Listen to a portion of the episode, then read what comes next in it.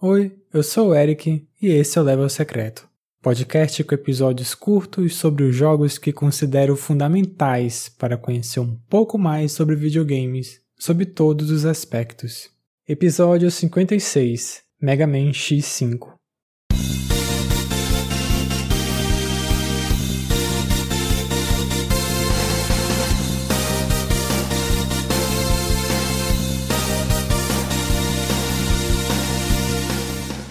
Mega Man X5 foi lançado para o PlayStation 1 em novembro de 2000 no Japão e em fevereiro de 2001 no Ocidente, e depois lançou para PC. Segundo o produtor Keiji Inafune, que é o criador original de Mega Man, esse jogo seria o último capítulo dessa saga X. Seria, né? Porque a Capcom tinha outros planos. Mas é interessante observar como o X5 homenageia bastante a série com referências aqui e ali e trata seu enredo como algo bastante importante, porém com menos requinte que o X4 em especial. De forma bem resumida, a saga X de Mega Man é um conflito entre dois grupos de androides: os Reploids, que são os do bem, que não ameaçam os humanos, e os Mavericks, que são os corrompidos. Os responsáveis por enfrentar esses seres são os intitulados Maverick Hunters.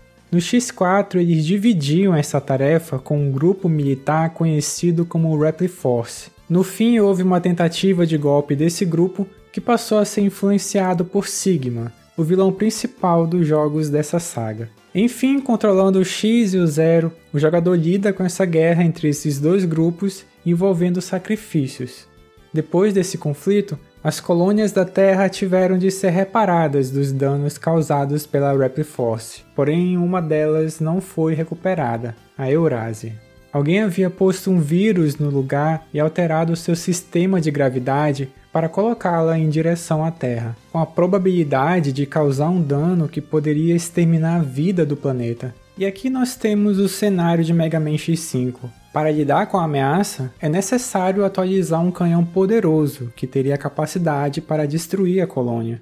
Controlando o X e o Zero, o jogador precisa coletar quatro peças para essa arma, que estão nas fases e protegidas por Mavericks, que atuam como chefes. Outra coisa que ameaça a Terra é o vírus Sigma, que naturalmente é a influência do vilão que corrompe os Reploids.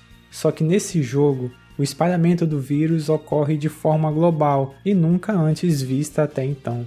Mega Man X5 entrega esse cenário catastrófico, um apocalipse que pode causar a destruição da Terra em 16 horas.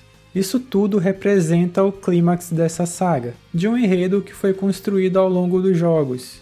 Só que esse fator na prática acabou estragando a experiência de alguns jogadores que foi exatamente a forma que esse clima de urgência foi inserido durante a progressão. Os Maverick Hunters têm 16 horas para lidar com a ameaça, e durante o jogo, cada hora é gasta com a passagem em uma fase. Mas aí, se o jogador consegue passar pelas quatro fases e deter os chefes, dá tudo certo, né?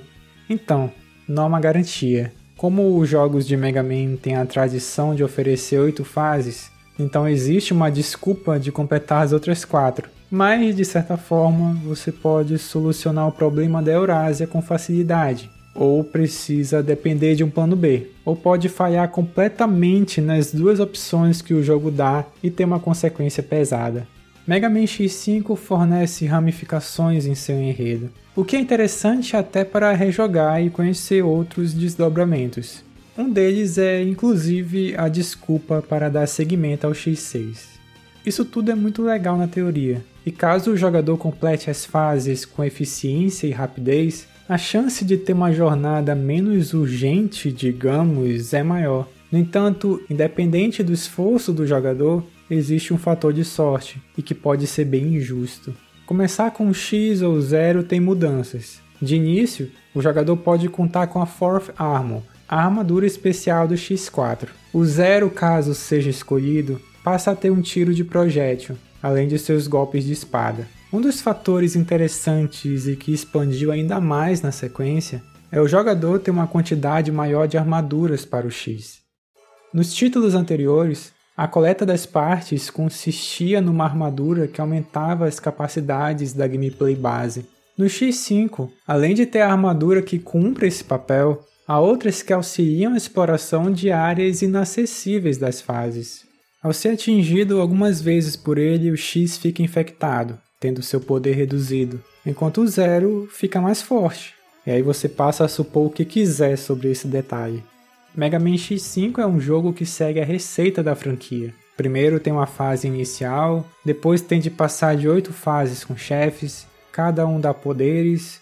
Com isso, o X alterna de tiro, enquanto Zero ganha comandos, executados como se fosse um jogo de luta. Cada um desses poderes tem uma vantagem de acordo com o chefe, algo comum na série. Esse poder causa uma paralisia na sua animação, arrancando bastante sua vida. O X5 entrega todas essas convenções com uma camada de clima decisivo para essa história desde o X lá do Super Nintendo. Para esse fator existe uma contradição, pois o X5 tem recursos narrativos mais pobres que o X4, o que perde o melhor impacto desses acontecimentos que são importantes. O antecessor, apesar de seguir essa mesma fórmula, teve um frescor na época do seu lançamento, por contar com os vídeos em anime, algo que passou a ser permitido pela mídia em CD. O X5 tem cenas estáticas com texto, sem dublagem nos diálogos, que foi algo que aconteceu no X6. Há muitas instruções bastante tuteladas que podem causar desinteresse nos jogadores que só querem mesmo se aventurar nas fases. O pior é que existe algum background na história tanto dos cenários quanto dos chefes. E aí ficamos tão de saco cheio das caixas de texto que informações um pouquinho mais interessantes podem passar batidas. Mega Man X5 reúne referência a outros jogos da série, não só dentro dessa saga X. Algumas coisas foram claramente recicladas do X4, como animações de modelos dos personagens, cenários, até o uso de um chefe em uma fase tutorial. De referências mais interessantes, temos remake de uma fase do Mega Man 2 do NES e uma do Mega Man X, o primeiro do Super Nintendo. Temos três chefes que são referências de batalhas de jogos passados, e um deles lá do primeiro Mega Man. Há também remixagens de músicas, e a que mais curto é uma do X2 da fase da água.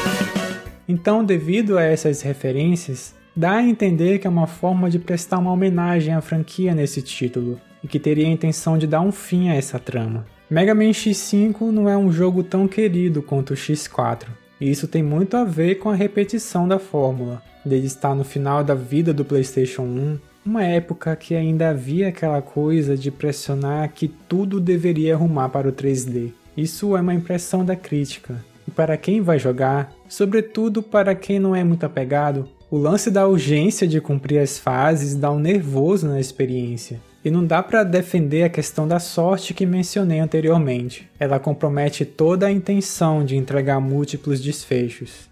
Porém, Mega Man não é uma franquia consagrada à toa. O X5 no boca a boca tem seus fãs. É algo que números oficiais de venda e críticas especializadas não conseguem mensurar a real dimensão da coisa.